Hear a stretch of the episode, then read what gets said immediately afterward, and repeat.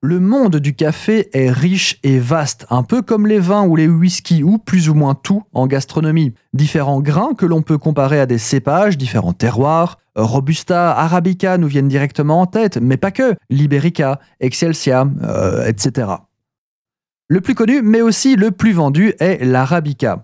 Il représente environ 60-70% de la production mondiale.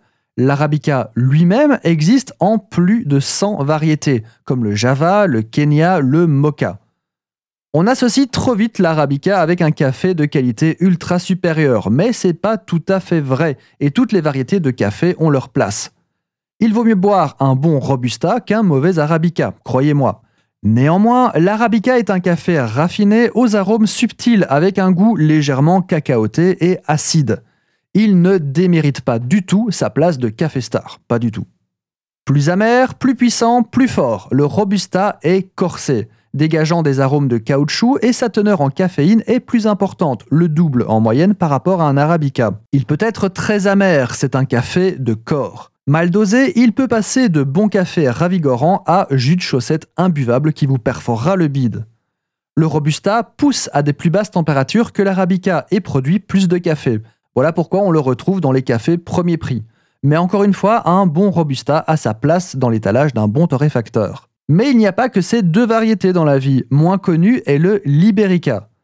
Originaire du Liberia, d'où son nom, ce café est très doux en bouche grâce à sa concentration en sucre très élevée. Il comporte également des notes principales fruitées, voire florales. Est-il si exceptionnel? Non. On l'utilise beaucoup dans la préparation de café instantané, ce qui lui enlève tout de suite son côté magique.